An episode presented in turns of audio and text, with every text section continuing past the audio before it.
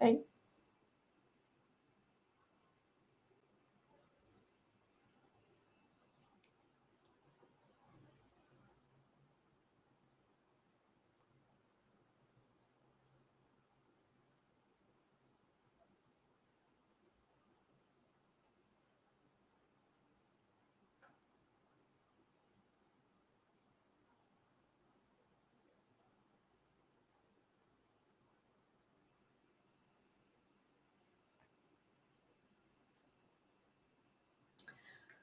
Olá!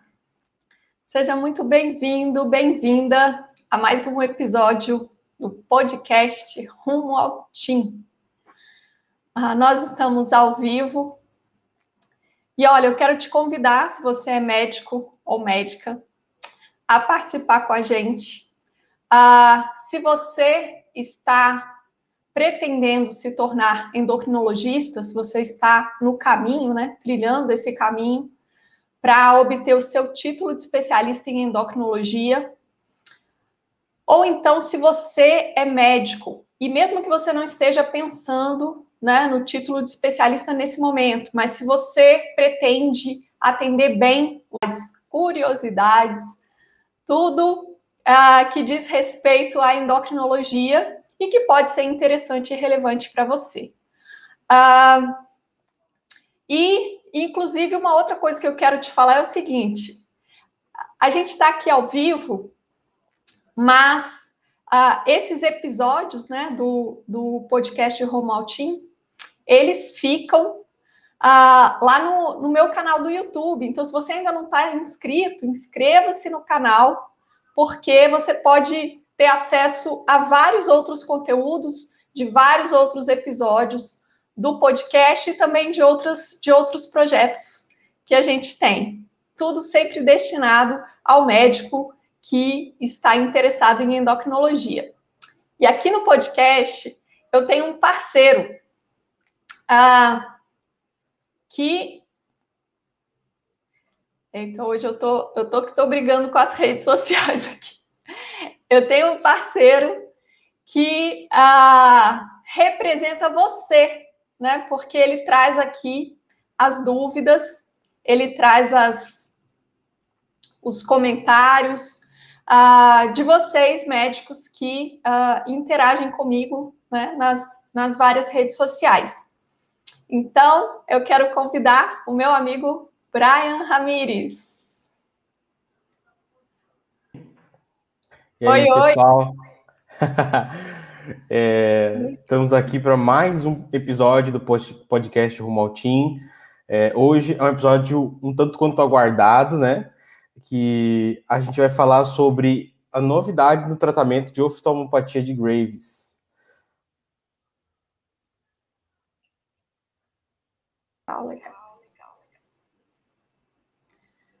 Muito bem, é isso mesmo. E olha, é o seguinte, hoje depois que eu vou falar aqui, ah, sinceramente, a oftalmopatia de Graves ela vai deixar de ser um bicho de sete cabeças para você. Mas eu acho que você deve estar pensando assim, gente, mas ela deve ser louca, porque assim, eu não sei nem como que é o tratamento da oftalmopatia de Graves, eu mal sei o que é oftalmopatia de Graves, e aí ela quer me falar sobre uma novidade no tratamento da oftalmopatia de Graves? Como assim? Mas como assim? Calma, calma, calma. Você está no lugar certo, sim. Porque é o seguinte: se você quer ser endocrinologista, o que você precisa é aprender endocrinologia de verdade.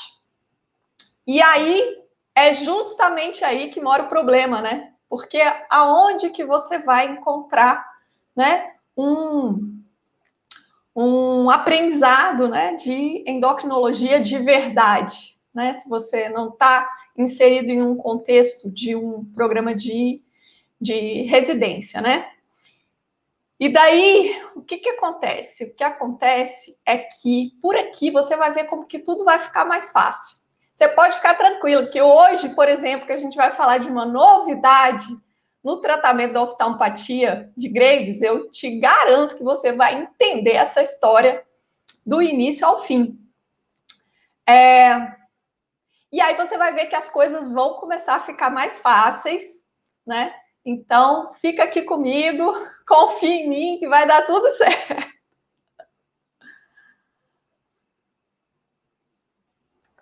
Opa, então vamos lá, né? Vamos lá. Você fala sobre o novo tratamento da oftalmopatia de Graves, né? Então, podemos começar. Eu acho que o pessoal já, deu, já começou a chegar, acho que a gente pode começar. Maravilha. Então, vamos lá. É isso aí. Hoje a gente vai falar, então, sobre o que é, na verdade, uh, o primeiro tratamento que atua diretamente no mecanismo fisiopatológico dessa doença. Ah, e por isso, assim, é, essa é uma novidade que traz, na verdade, um marco, né?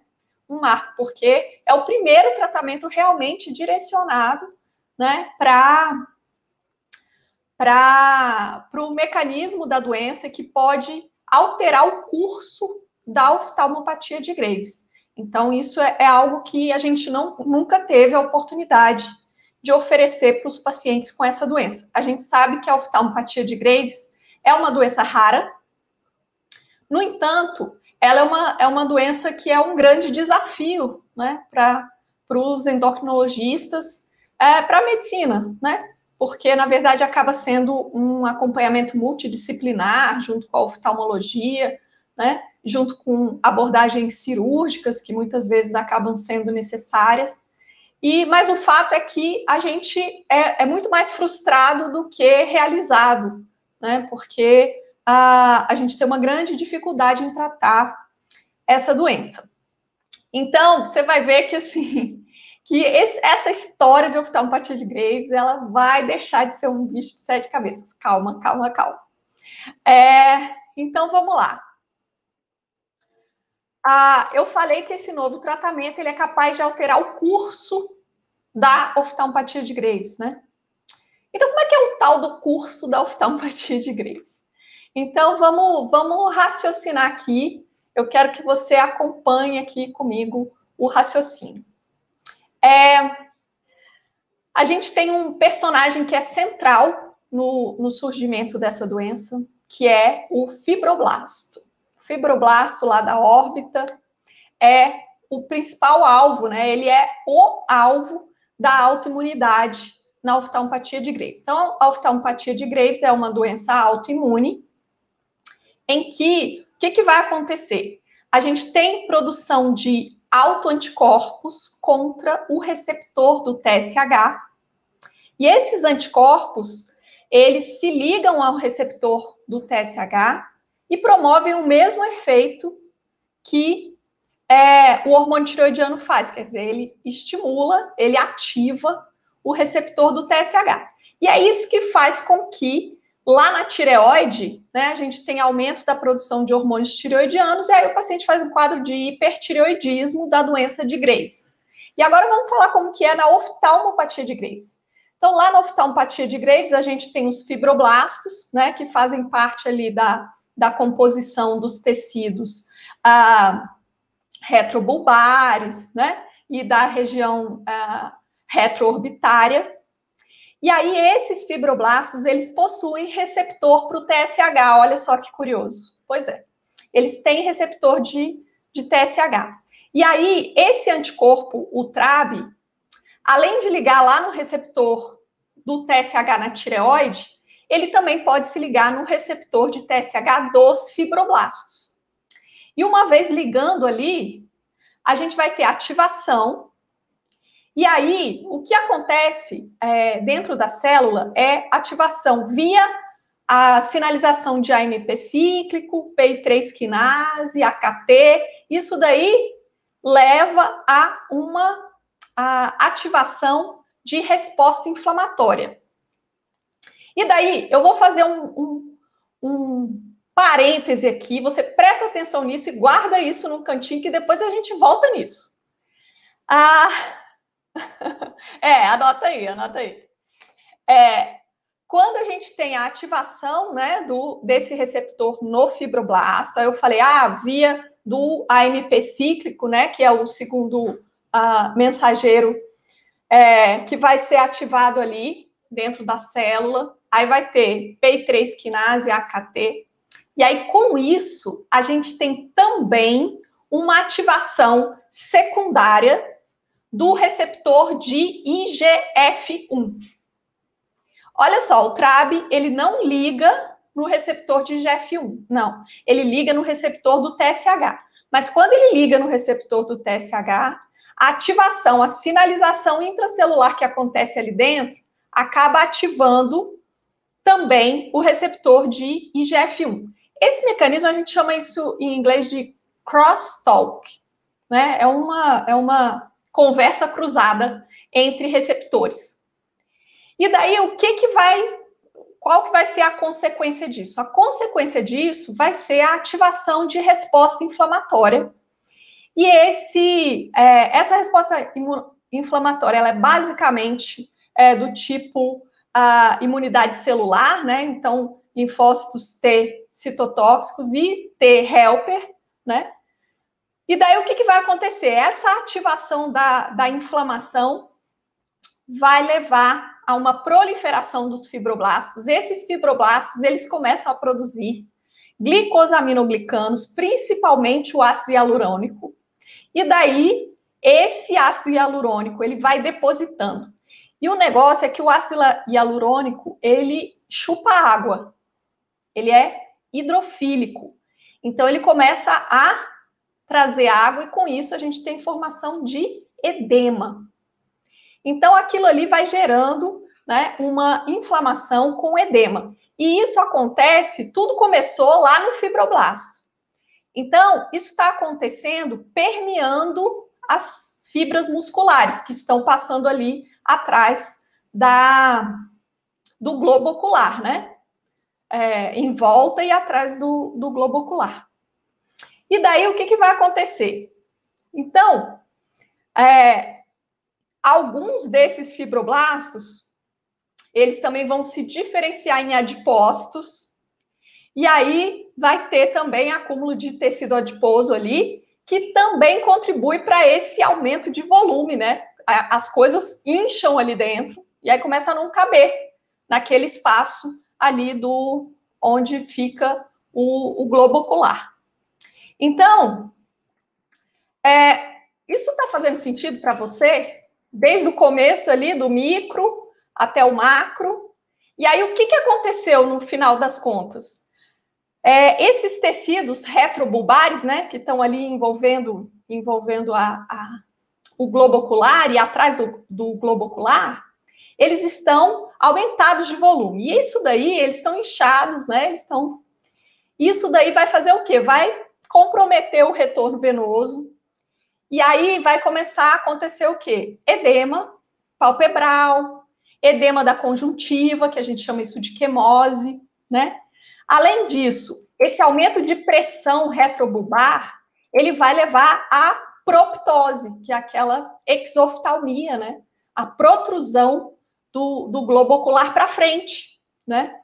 Ah, e além disso, essa então, tem retração palpebral, tem pro, protrusão, né? E aí, tudo isso vai deixar a córnea mais exposta. Então, exposição de córnea, aí vai gerar o quê? Ressecamento, né? Lacrimejamento, dor, formigamento. Então, assim, você está vendo como que, se a gente entende o processo desde o início, começa a fazer sentido? Vai ficando mais fácil? É, porque tudo isso é que vai culminar com o surgimento das manifestações clínicas, né? Porque daí, então, o edema, a, a hiperemia, a fotofobia, né? a sensação de areia nos olhos, o lacrimejamento, o chamado lagoftalmo, que é quando é, o, o indivíduo não consegue ocluir completamente os olhos quando ele fecha, porque como tem retração palpebral, então ele não consegue ocluir totalmente e a gente tem uma exposição, né, da, da córnea é, e uma diminuição da lubrificação, porque quando a gente oclui completamente, é que lubrifica, né? E aí, então, assim, isso é, é mais um fator de exposição para aparecerem mais sintomas, né? Ah, e esse daí vai fazer, vai configurar todo o, o quadro clínico de um paciente com oftalmopatia de Graves. Bom, e aí, então, dito isso, é, existe um, um, um problema sério aqui, né? Porque o problema é o seguinte: aí a gente já entendeu direitinho o mecanismo, e aí você é, já deve estar né, com aquele cenário né, no seu, na sua memória de como que é o aspecto né, dos olhos do paciente com oftalmopatia de Graves. E aí é que vem a nossa grande frustração, porque daí a gente não tem um tratamento realmente efetivo para isso, né? É, como que a gente faz, né? O que a gente faz, basicamente, é se existe atividade inflamatória ativa, a gente usa tratamento com pulsoterapia com glicocorticoide. Quando é, essa inflamação já foi substituída por fibrose, a gente já não tem mais é, tanta inflamação ativa, muitas vezes a gente fica sem, é, muitas vezes não, a gente fica sem alternativa de tratamento, e aí a única coisa que a gente tem para oferecer é alguma intervenção cirúrgica, né, que eventualmente possa uh, corrigir essas, essas alterações, mas assim, de uma forma bastante frustrante, né? Porque a gente não realmente tem dificuldade para para tratar essa doença. Então, assim, é, não é uma doença comum, então não é algo que é, o médico que não é da área da endocrinologia tenha né, uma vivência nisso, mas o médico que quer ser endocrinologista, o especialista, ele precisa entender dessa doença, né? Aí, daí, muito bem, aí você entende da doença, mas você não tem ferramentas para tratá-la, né? E aí a gente cai nessa. É, com certeza. É, dá para ver assim até pela causalidade nela, né? Porque é quase que um efeito dominar, efeito dominó, né? A coisa da, principalmente das manifestações clínicas, né? Então, conta pra gente qual que é esse novo tratamento aí, né, que foi aprovado agora pelo FDA em janeiro de 2020 e que agora é o tema dessa nossa conversa aqui. Bora, vamos lá. Então, é, esse, esse tratamento, ah, o nome dele é teprotumumab, e ele é, na verdade. é isso mesmo. Teprotumumab. Teprotumumab. Você tem que dar uma treinada aí na, na dicção, né? Para sair. para sair certo. Mas aí, que droga é essa, né? Essa droga é um anticorpo monoclonal, que é um inibidor do receptor de IGF-1. Opa, peraí. Lembra que lá no início eu falei, ó, vou fazer um parêntese aqui, você guarda isso na gavetinha. espero que todo mundo tenha anotado. É, porque é o seguinte, eu tinha falado, quando eu estava explicando o início do mecanismo, né? Eu falei que o fibroblasto é a célula alvo da imunogenicidade. E aí eu falei que lá no fibroblasto a gente tem receptor para o TSH, e que o TRAB, que é o anticorpo produzido no contexto da autoimunidade da doença de Graves, que o TRAB é um anticorpo capaz de ligar e ativar o receptor do TSH lá no fibroblasto. Muito bem. E daí eu também falei que quando ocorre essa ativação, a sinalização intracelular que ocorre é através da via da PI3 quinase, né, com ativação da, da proteína AKT. E daí, com essa ativação, é, existe uma consequente ativação do receptor de IGF-1, no que a gente denomina de crosstalk. É, um, é uma interação entre dois receptores. Então, o receptor de IGF-1, ele não é ativado diretamente pelo TRAB, mas a ativação do receptor do TSH pelo TRAB indiretamente leva a uma ativação também do receptor de GF1. E aí esses dois receptores ativados, eles vão promover a, a resposta inflamatória e toda aquela, todas aquelas consequências que a gente conversou. Então, o que, que essa droga faz? Essa droga é um anticorpo que inibe o receptor de GF1.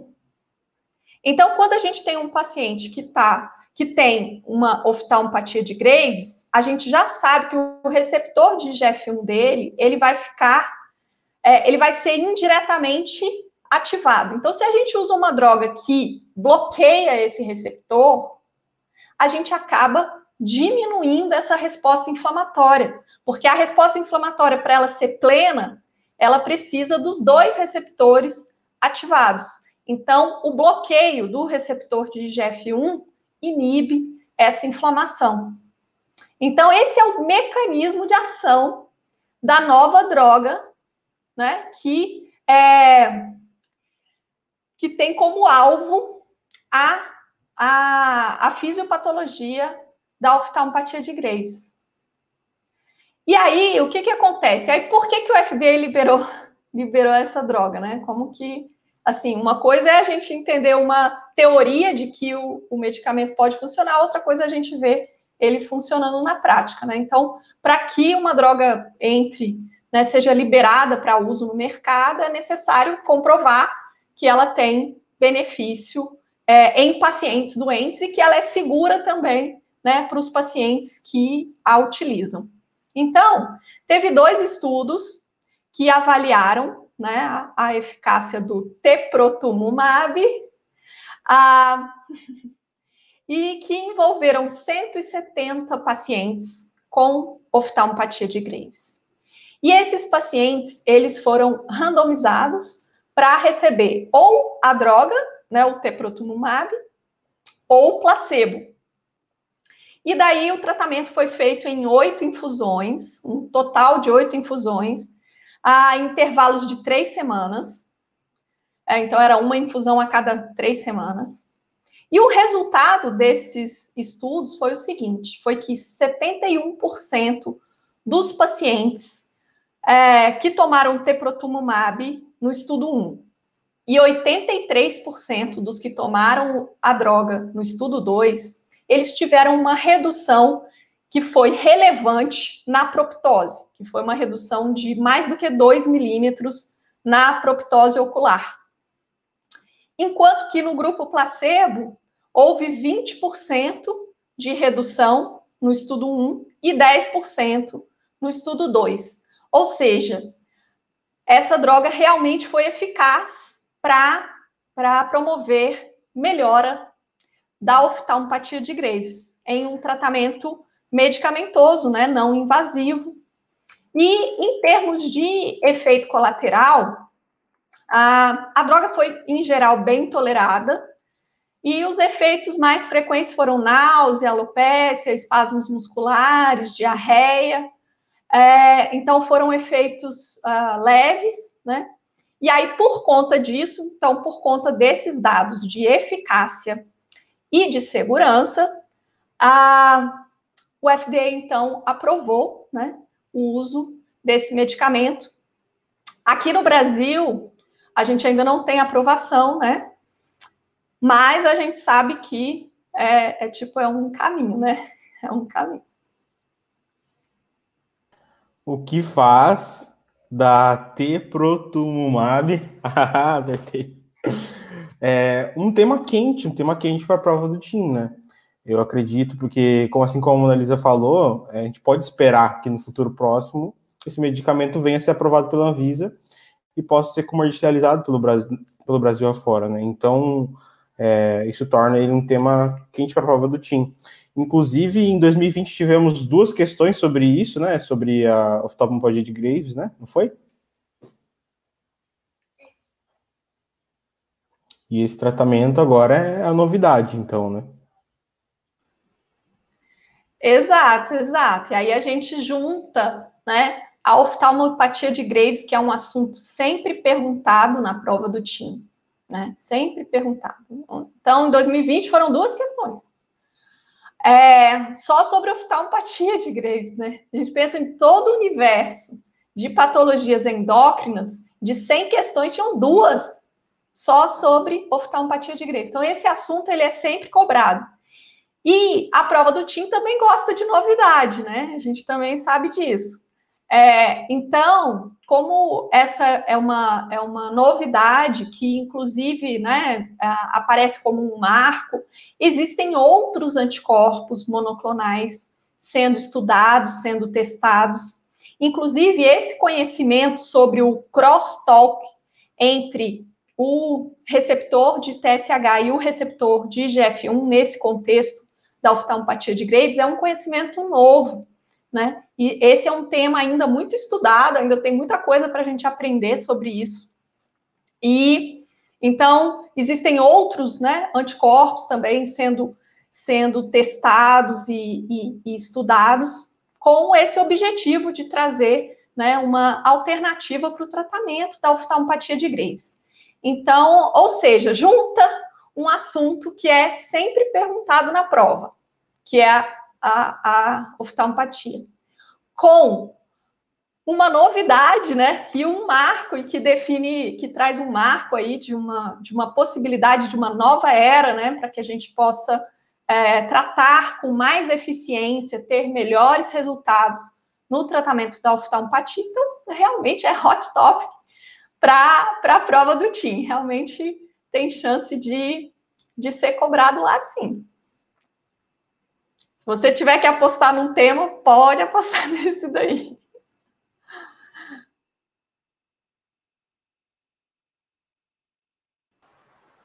Então, se você está se preparando para a prova de título de especialista em endocrinologia, ou se você conhece alguém que está se preparando, cara, essa, essa aula que posso chamar de aula sobre oftalmopatia de Graves é uma, é uma das que você precisa prestar atenção, se for necessário rever, né, de repente, a, procurar artigos sobre o tema, se aprofundar mais nisso. Como a gente falou, caíram duas, duas questões sobre isso na prova de 2020, bem possível que caia uma outra questão, questão novamente esse ano, né? E é, se você conhece ou se você está se preparando para a prova de tudo especialista em endocrinologia, deixa nos comentários aqui se você está vendo no YouTube, fala assim, eu estou me preparando, eu já fiz, qual é a sua posição, né? Se você está vendo no Facebook, no Instagram ou onde quer que você esteja vendo, no YouTube, não esquece de deixar um gostei aqui, né? E se inscrever, porque esse foi o episódio de hoje. Mas você não sabe o que te espera na semana que vem, né, Mona Lisa? A gente vai falar. Pode falar qual que é o tema? Ou é segredo? Pode falar? o tema da semana que vem, da nossa próximo podcast, vai ser sobre síndrome de Turner, tá? E assim, a Annalisa vai falar melhor, mas você não pode perder esse episódio, por nada no mundo. É, é o seguinte, é porque na no episódio da semana que vem é um outro bicho de sete cabeças que vai deixar de ser bicho de sete cabeças. É porque assim, a, a grande. Eu estava falando aqui no início, né, que assim, é, se você quer ser endocrinologista, você precisa aprender endocrinologia de verdade. Então, e a ideia aqui é que você aprenda endocrinologia de verdade. É, eu falei no início que eu ia te mostrar que a oftalmopatia de Graves podia deixar de ser um bicho de sete cabeças. Eu te falei que eu ia te mostrar uma novidade no tratamento, mesmo que você não soubesse como que é o tratamento é, tradicional. Eu te falei que você ia entender mesmo que, que você não soubesse praticamente nada de oftalmopatia de Graves. É, e eu acho que eu cumpri aqui, hein, Brian? Eu acho que deu certo aqui. é, e daí, na próxima semana, no próximo episódio, a gente tem outro bicho de sete cabeças para dar uma. uma, uma é, como é que fala assim? Uma, uma desmaterializada nele. Tipo assim, vamos acabar com esses bichos. Tem bicho demais aqui, meu Deus do céu, tem cabeça demais, vamos acabar com essas cabeças. É, então. Isso, é, vai desbichificar. vai deixar de ser bicho. Então, é, e daí o que, que acontece? Se você, é, quando você está dentro da faculdade, você está meio que num ovo, assim, você está numa bolha, né? E depois que você sai, você fica desamparado. Eu acho que você já deve ter se sentido assim, é, ou se sente assim, né? Então, o que, que acontece? É, aqui, você não precisa se sentir assim mais, que eu vou te mostrar que existe um caminho que as coisas podem ser fáceis, desde que exista um caminho para que você aprenda. E aí, toda semana, eu estou te mostrando aqui que é possível sim, que utilizando um bom método né, de aprendizado, a gente vai fazendo as conexões e as coisas vão ficando mais fáceis. Então, na semana que vem, a síndrome de Turner vai deixar de ser um bicho de sete cabeças para você. E hoje a gente falou sobre tratamento da oftalmopatia de Graves. Se você tem dúvida, se você tem sugestão, se você gostaria que eu falasse sobre algum tema específico, que a gente conversasse aqui no podcast sobre algum, algum tema específico, manda o seu comentário, sua sugestão, que ah, eu estou sempre antenada para tudo, inclusive o Brian representa você. Então, se você tiver perguntas, coisas, a gente joga aqui para tentar responder da melhor forma e, e ir acabando com os bichos de sete cabeças e desmistificando as coisas, é, para te mostrar que é possível sim. Se você quer ser endocrinologista, esse caminho existe e é por aqui. Tá bom? Então já marca no seu calendário que semana que vem você tem um encontro com a gente aqui no podcast do Maltim. Toda quinta-feira, às 18 horas. A gente vai falar sobre síndrome de Turner. É, você não pode ficar de fora. De novo, se você conhece alguém que precisa ouvir esse conteúdo, chama para estar junto com a gente, que vai ser incrível, incrível.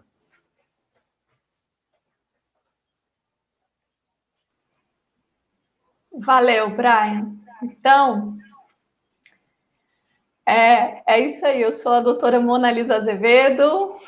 Eu sou o Brian Ramiz. E, e esse foi mais um episódio do podcast Rumo ao Team. A gente se vê na próxima. Valeu. Até o próximo episódio. Tchau, tchau.